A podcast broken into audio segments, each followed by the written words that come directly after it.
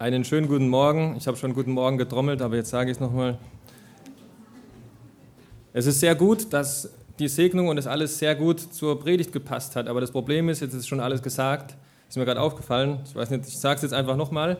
Ich versuche es ein bisschen anders zu formulieren, dass es nicht so doppelt klingt.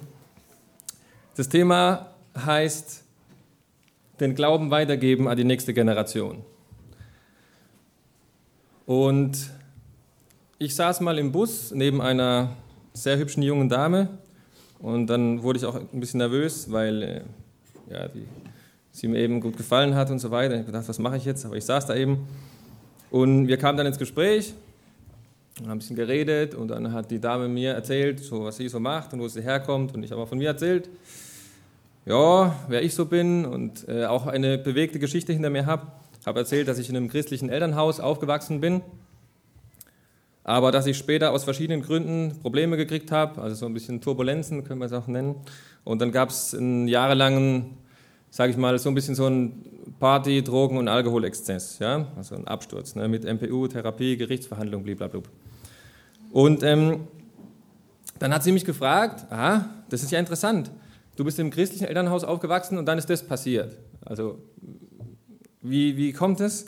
Und auch noch was. Was würdest du tun, wenn deine Kinder mal später alles über den Haufen werfen? Also wenn, wenn ich jetzt, meine Kinder wachsen jetzt auch in einem christlichen Elternhaus auf. Was ist, wenn die mal alles, zack, weg damit, brauche ich nicht mehr. Was ist, wenn, wenn das passiert? Und das ist über zehn Jahre her. Ich denke oft darüber nach und ja, diese junge Dame ist heute hier. Ich weiß nicht genau, wo sie ist. Da hinten steht sie. Also meine Kinder, von denen sie damals geredet hat, die sind noch nicht vorhanden, sind auch ihre Kinder. Ihr könnt euch vorstellen, wer das ist. Ja, das hat ein Nachspiel gehabt, dieses Gespräch. Ähm, also, was ist, wenn sowas passiert? Also wenn das aus dem Ruder gerät? Wenn der Glauben nicht weitergegeben wird an die nächste Generation? Oder was ist, wenn, damit es erst gar nicht passiert? Ich weiß nicht, wer das kennt ähm, von den hier Anwesenden, dass man sich denkt, naja gut, ich sitze ja ganz fest im Sattel, bei mir ist ja alles okay, ähm, aber wenn mit den Jungen mal alles gut geht, ich weiß nicht, ob das jemand auch nicht mal denkt. Ja, also hier, was weiß ich, das kann man auf die Gemeinde beziehen, alles okay, alles läuft, aber die junge Generation oder die dann noch jüngere, also, oh war ja, ob das mal gut weitergeht oder ob das jemand in seiner Familie sich denkt, als Elternteil. Ja, ja, wir haben ja unseren Weg gefunden, wir haben so einigermaßen unsere Richtung, aber ähm, wenn mal mit meinem Sohn, mit meiner Tochter, mit meinen Kindern äh, alles gut ausgeht. Also, das ist die Frage. Und ich würde gerne zwei potenzielle Missverständnisse ausräumen zu Beginn. Das erste ist, viele hier, vielleicht sogar die meisten, haben mehr Erfahrung als ich. Und ich will jetzt nicht so lehrhaft von oben runter erklären, wie man das weitergibt, sondern ich würde es gerne als dieser Teil, als nächste Generation, ich würde es gerne erklären, wie ich das empfangen habe. Also ich würde gerne zeugnishaft erzählen, wie ich den Glauben empfangen habe, statt jetzt zu erklären, wie man das jetzt weitergibt. Ist, ist der Gedanke einleuchtend? Also erstes Missverständnis. Das zweite, in meinem Fall hat sich jetzt meine Glaubenskrise oder ich sage es mal meine Lebenssinnkrise so ausgeartet, äh, so aus, ja, so gezeigt, ähm, dass ich dann jetzt einen übertriebenen Alkohol- und Drogenkonsum gehabt habe. Aber ich will nicht sagen, dass das das Ergebnis einer Lebenskrise ist, sondern das kann ein, eins sein. Das kann ein Ergebnis sein. Ähm, andere Leute haben andere äh, Dinge, die sie an die Stelle Gottes stellen. Das kann der Gehaltszettel sein, der, die Frau oder, oder die Frauen oder äh, was weiß ich, die Karriere, das Geld. Ich glaube, ist der Gedanke auch klar. Also ich will das als persönliches Beispiel verstanden wissen und nicht als, als Regel, dass das so sein muss. Also wenn es bergab geht, dann landet man da und trinkt zu viel. Das war in meinem Fall so, das hat ähm, keine generelle Anwendung. Okay, also meine Beziehung zu Gott, also mein Glauben, den ich jetzt habe, ist für mich das Wichtigste, weil der Glauben ist identitätsstiftend. Also ich weiß, dass ich nicht nur so, so ein Zufallsprodukt bin, wie wir das gesungen haben, so ein Kind des Zufalls, sondern ja, als geliebtes Kind Gottes, das bringt es am besten auf den Punkt. Ich bin geliebtes Kind, ich bin Mensch, ich bin Kind Gottes, fertig aus, das kann mir keiner nehmen. Ich habe eine Identität da drin, die unerschütterlich ist. Es ist auch beziehungsstiftend. Ähm, ich kann anderen vergeben, weil ich weiß, dass mir vergeben wurde. Und ich glaube, alle Anwesenden wissen, dass es manchmal menschelt und grieselt und man gerät manchmal ineinander äh, in der Ehe, bei, zwischen Freunden, in der Familie. Und wir brauchen Vergebung, sonst lebt man sich irgendwann auseinander. Wir, wir brauchen die. Das heißt, mein Glaube ist auch beziehungsstiftend, also zu Gott und zu Menschen. Es ist auch mein Lebenssinn. Ich habe eine Ewigkeitsperspektive und das Leben geht über dieses kurze Hoppla Hopp, dieses zerbrechliche, vergängliche Leben hinaus. Lange Rede, kurzer Sinn. Dieser Glaube ist mein Leben, um es mal so auf den Punkt zu bringen. So, das heißt, es ist mir wichtig, dass es weitergeht mit der nächsten Generation. Und ich meine jetzt mit der nächsten Generation nicht nur die Kinder, also unsere Kinder, Sohn, Tochter, sondern auch die Patenkinder. Heute ging es ja um Segnung. Oder vielleicht hat jemand Neffen oder Enkelkinder oder jemand ist in der Jugendarbeit und denkt, oh ja die Jugend. Also ich will diesen Begriff, die nächste Generation, etwas allgemeiner verstanden wissen. Ist der Gedanke auch klar? Okay. Dann würde ich gerne den Blick darauf jetzt richten, was hat der Josua getan? Also den Glauben weitergeben an die nächste Generation. Was kann ich tun? Und da würde ich gerne jetzt einen Text vom Josua lesen, also vom dem Buch Josua, mit der Frage darauf, was hat Josua getan? Die meisten kennen die Geschichte, das Volk Israel war 400 Jahre in der Sklaverei. Gott holt es da raus. Mose ähm, führt das Volk an durch die Wüste. In dieser Zeit erlebt das Volk unglaubliche Dinge mit Gott. Die sind alle dabei, alle begeistert. Dann stirbt Mose und Josua wird als neuer Anführer eingesetzt. Dann kommt die Geschichte mit Jericho, Landnahme, Verteilung. Und dann, als Josua schon alt war, ruft er das Volk nochmal zusammen. Und dann passiert Folgendes. Das steht in Josua 24 ab Vers 1. Josua rief alle Stämme Israels zu einer Versammlung nach Sichem. Er ließ alle Ältesten, Oberhäupter, Richter und Aufseher kommen und stellte sie vor Gott auf. Dann sagte Josua zum ganzen Volk, so spricht der Herr, der Gott Israels. Vor langer Zeit wohnten eure Vorfahren auf der anderen Seite des Euphratstromes und verehrten fremde Götter. Das ging so bis zu Terach, dem Vater Abrahams und Nahors. Aber dann holte ich euren Stammvater aus dem Land jenseits des Euphrats und ließ ihn im ganzen Land Kanaan umherziehen. Also Josua trommelt alle zusammen und sagt, Leute, wir haben das und das und das und das erlebt. Und jetzt, also ist die Zielgerade von dem Volk Israel. Das Ziel ist das neue Land, das ihnen versprochen wurde. Und jetzt fasst er zusammen, ihr habt das und das und das alles mit Gott erlebt. Und dann geht es seitenweise weiter. Ich will es nicht alles lesen, weil die Zeit auch dann irgendwann, ich habe hier, ich habe die Uhr da liegen. Ähm, von Abraham, Jakob, Ägypten, Mose und Aaron, von dem Schilfmeer, von der Wüste, von den Moabitern, Biliam, Jericho. Er fasst es, das kommt, es geht weiter und weiter und weiter. Und Josua sagt, guck mal, das und das und das ist Gott, das ist sein Charakter, so ist er, das ist er und das hat er mit euch getan. Und dann kommt es, geht's weiter. Peresiter, Kaniter, Hethiter, die ganzen Iter und so. Also er erzählt die Geschichte und dann fordert er heraus. Dann sagt er zum Volk, darum nehmt nun den Herrn ernst und ehrt ihn, dient ihm mit ganzer Treue, trennt euch von den Göttern, die eure Vorfahren jenseits des Euphrats und in Ägypten verehrt haben, und dient dem Herrn. Wenn ihr dazu nicht bereit seid, dann entscheidet euch heute, wem ihr sonst dienen wollt den Göttern, die eure Vorfahren im Land jenseits des Euphrats verehrt haben, oder den Göttern der Amoriter, in deren Land ihr jetzt lebt. Da kommt der bekannte Vers, ich aber und mein Haus, wir wollen dem Herrn dienen. Das Volk antwortete, wie kämen wir dazu, den Herrn zu verlassen und anderen Göttern zu dienen? Der Herr, unser Gott, hat Väter aus der Sklaverei in Ägypten herausgeführt und wir kennen all die staunenerregenden Wundertaten, Darum wollen wir dem Herrn dienen. Er allein ist unser Gott. Das war die Entscheidung vom Volk. Einmal versprochen. Aber Josua sagte zu ihnen, stellt euch das nicht so leicht vor, dem Herrn zu dienen. Und so weiter. Er stellt das in Frage und das Volk sagt, doch, doch, doch, wir wollen dem Herrn dienen. In Vers 18 kommt das. Und dann sagt der Josua, ihr seid Zeugen gegen euch selbst. Gott erwartet ungeteilte Liebe von euch. Und das Volk zum dritten Mal, nein, wir wollen dem Herrn, unserem Gott, dienen und auf seine Weisungen hören. Also, wie ist die Situation? Alles gut. Rosig, tolle Zukunftsaussichten, und dann geht es weiter, ein paar Seiten, das ist nicht viel. In Richter 2, Vers 6 steht, als Josua die Versammlung bei Sichem aufgelöst hatte, gingen alle Israeliten in die ihnen zugeteilten Gebiete, um sie ins Besitz zu nehmen. Sie gehorchten dem Herrn, solange Josua lebte. Aha. Und auch weiterhin, solange noch die Ältesten des Volkes lebten, die die großen Taten Gottes für Israel mit, Augen, mit eigenen Augen gesehen hatten. Aber dann starb Josua, der Sohn des Nuns, der Diener und Bevollmächtigte Gottes im Alter von 110 Jahren. Nach und nach starb auch die ganz ältere Generation und es wuchs eine neue Generation heran, die den Herrn nicht kannte und auch nicht das Werk, das er für Israel getan hatte. So kam es, dass die Leute von Israel taten, was dem Herrn missfällt.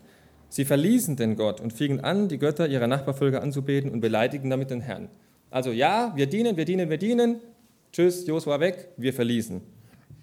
Was ist dann passiert? Ist eine zunehmende Katastrophe bis hin zu Richter 17, 1890. Das liest sich schlimmer als die Bildzeitung. Bürgerkrieg, äh, Vergewaltigung, Götzendienst, ähm, Gewalt, Sexualverbrechen, Menschenhandel. Das liest man und denkt, ich glaube nicht, dass es da drin steht, aber doch. Und dann fragt man sich, wo war das alles hin? Der glanzvolle Auszug mit der Bundeslade, der Durchzug durch den Jordan, die Stiftshütte, Einheit im Volk, dieses Wow, Volk, wo ist das? Alles kaputt.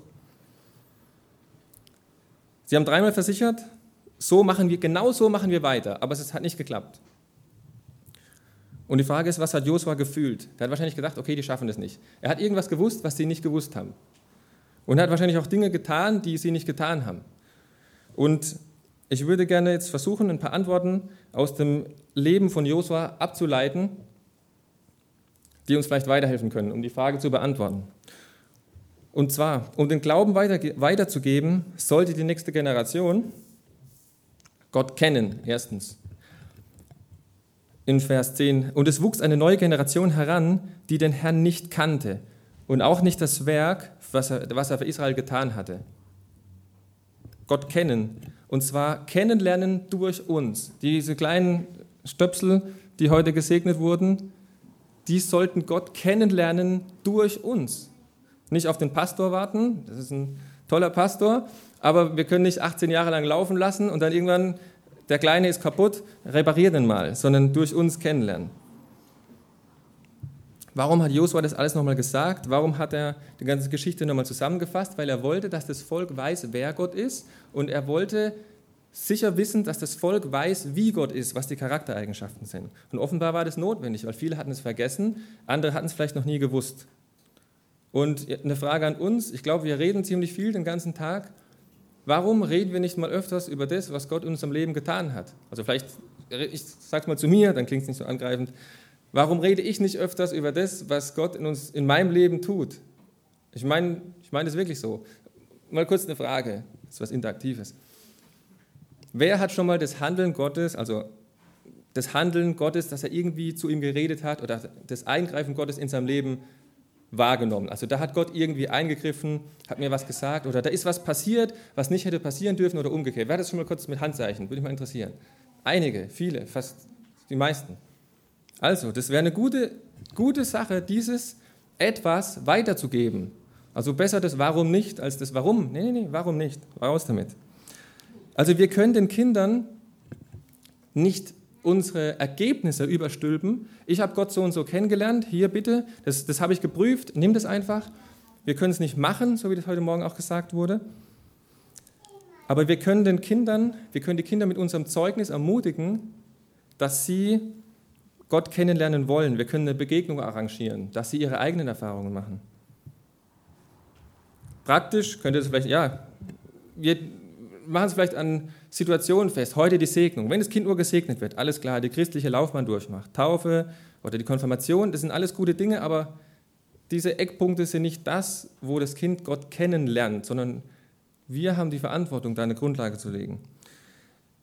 Christliche Lieder können das sein. Neulich war ich an der Spüle und habe da ein bisschen was aufgeräumt und habe mir Gedanken gemacht und habe gedacht, okay, was wird es morgen? Also mit anderen Worten, ich habe Sorgen gehabt. Oh, war ja morgen, was, was, was soll das werden? Wie soll das heute Nachmittag laufen? Die Zeit rennt uns davon, was weiß ich was, mit Packen und Wiesung, oh wei, oh wei. Und dann ist meine Tochter draußen vorbeigelaufen, die Kleine, die heute gesegnet wurde. Und zwar hat sie das Lied gesungen, was wir hier gelernt haben. Da hat sie was kennengelernt von Gott. Die hat gesungen, gib mir deine Sorgen und mach dir keine Kopf. Die hat es sie ist dort entlang gesungen, hat ihren, ihr Tierchen hinter sich hergezogen, ihren, ihren Frosch, den Klapperfrosch. Aber sie hat etwas getan, was ich besser auch getan hätte. Also sie hat Gott kennengelernt als jemand kennengelernt. als jemand, der sich um die Sorgen kümmert. Das ist eine gute Sache. Verse auswendig lernen. Äh, meine Schwiegermama, die ist heute auch da, die hat so eine Bibel-App. Das ist eine coole Sache. Also die sitzen öfters die Kinder auf dem Schoß und dann gibt es da so biblische Geschichten, die lernen die kennen. Da muss man irgendwas, ich habe es noch nie gemacht, aber das ist eine extrem coole Sache. Ich freue mich immer, wenn sowas passiert. Ja. Beten zusammen abends, den Tag verarbeiten. Kinder können schon diesen Tag verarbeiten. Nicht nur zack ins Bett, so Hauptsache ruhig und dann kann ich mit meinen Sachen weitermachen, sondern das ist ein wichtiger Moment. Die Kinder müssen genauso wie ich abends lernen, ihre Sorgen vom Tag abzugeben und auch Gott Bitten entgegenzubringen und auch lernen, dankbare, also dankbar zu sein und zu reflektieren, was habe ich heute überleg, äh, äh, überlebt, was habe ich heute erlebt mit Gott. Überlebt vielleicht auch, kann auch sein. Ja, du kannst später erzählen, was du überlebt hast. Also, das finde ich wirklich, wirklich wichtig. Sitzen bleiben, Zeit nehmen, bis ich merke, okay, das Kind ist jetzt bereit zum Einschlafen. Ja? Also meine Eltern haben das mit mir gemacht. Wir haben immer abends ein Lied gesungen, und zwar ein gehaltvolles, sage ich mal. Und äh, wir haben zusammen gebetet und haben das so gemacht. Wir wollen es auch mit unseren Kindern so machen. Okay. Die so und so, hat meine Tochter gesagt, die nächstgrößere. Die XY, die war im Kindergarten echt gemein zu mir. Und da habe ich mich echt geärgert. Also ich war traurig und was weiß ich was. Aber ich habe sie trotzdem zu meinem Kindergeburtstag eingeladen.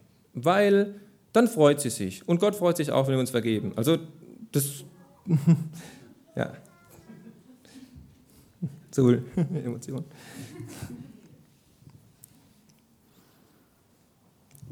Ich hab's gleich. Okay, also.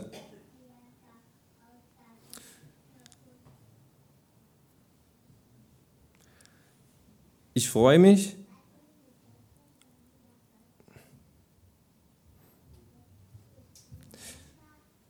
über was? Wenn meine Kinder diesen Gott kennenlernen. Ja. Da oben drin. Kennen. Okay? Zweiter Punkt. Nach Kennen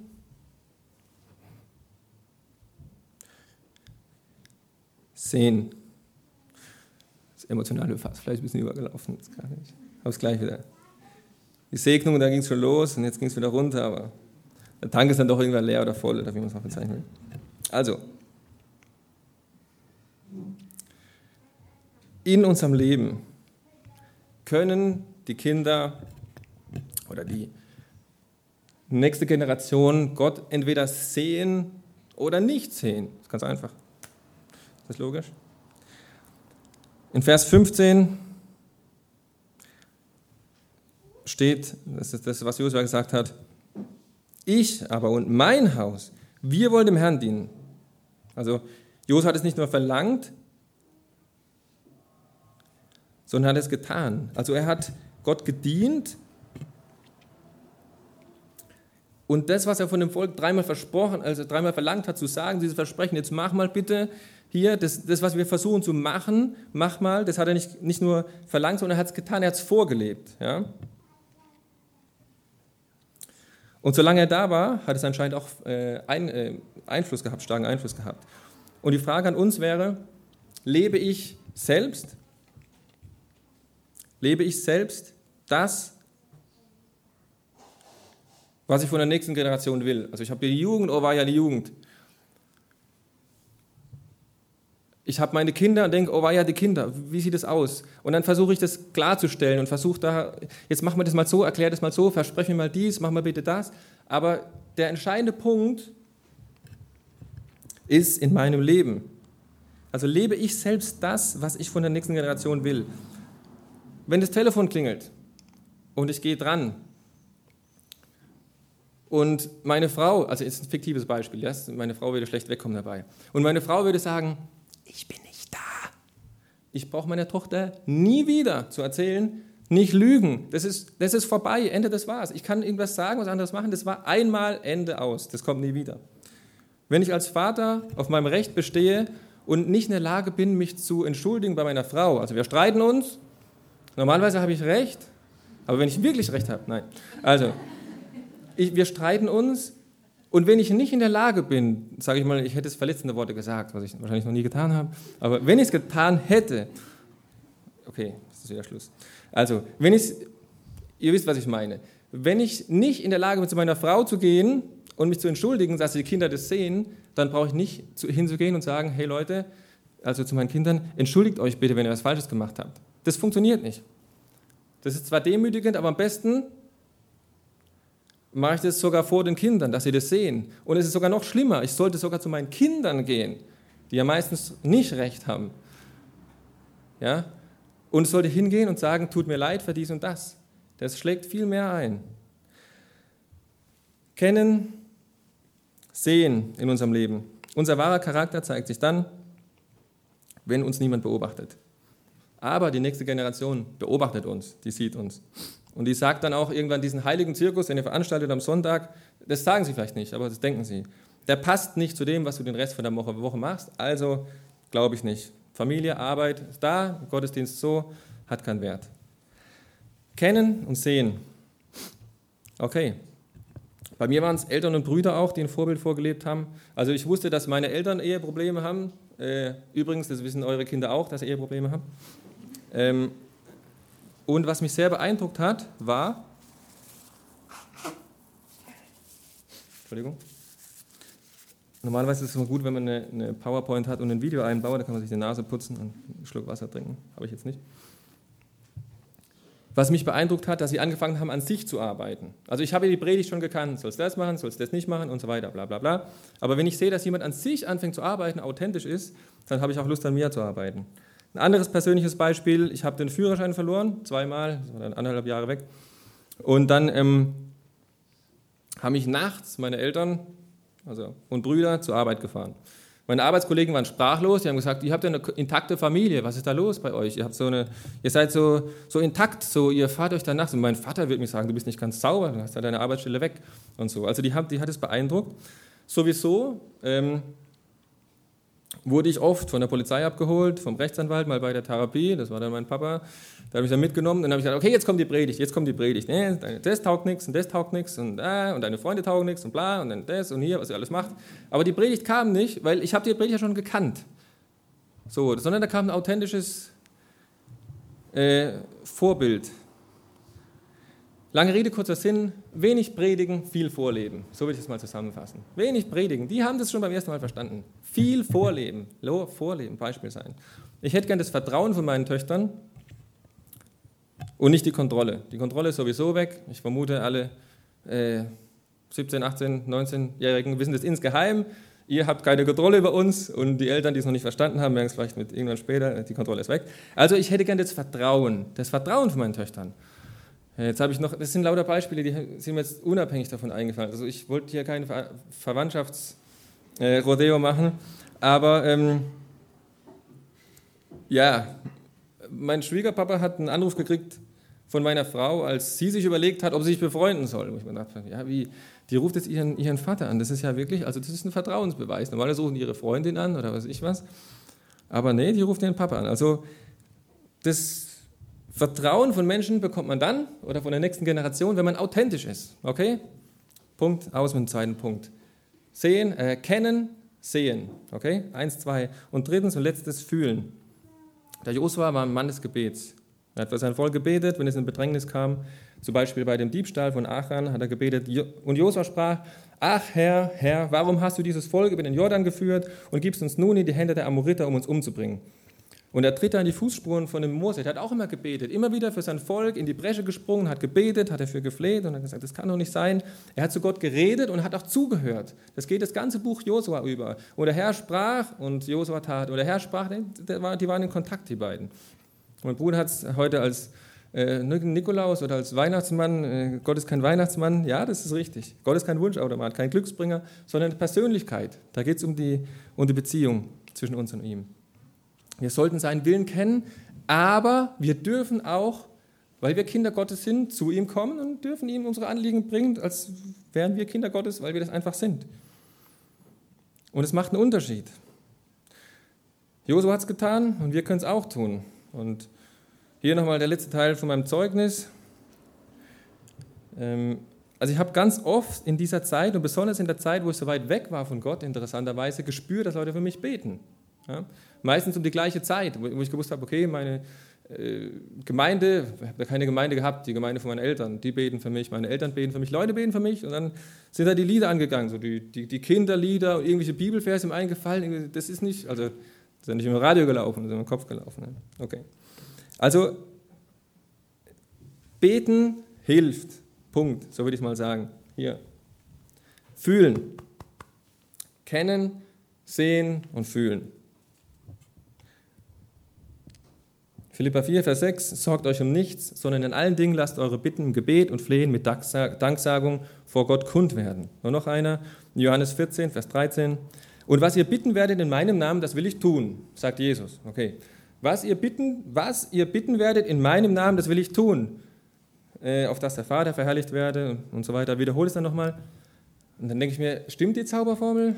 Also stimmt es oder stimmt das jetzt nicht? Kann ich jetzt was bitten? Kann ich jetzt sagen, ich hätte gern das und das und das und das im Namen von Jesus? Wo ist es? Also ist der Gedanke klar? Warum stoßen wir uns an dieser, an dieser Aussage? Für mich ist es so, dass wir dann um alles bitten können, wenn wir in seiner Autorität und in seinem Willen beten. Wir bitten Gott, als würde Jesus bitten. Und dann ist die Frage, was würde Jesus bitten?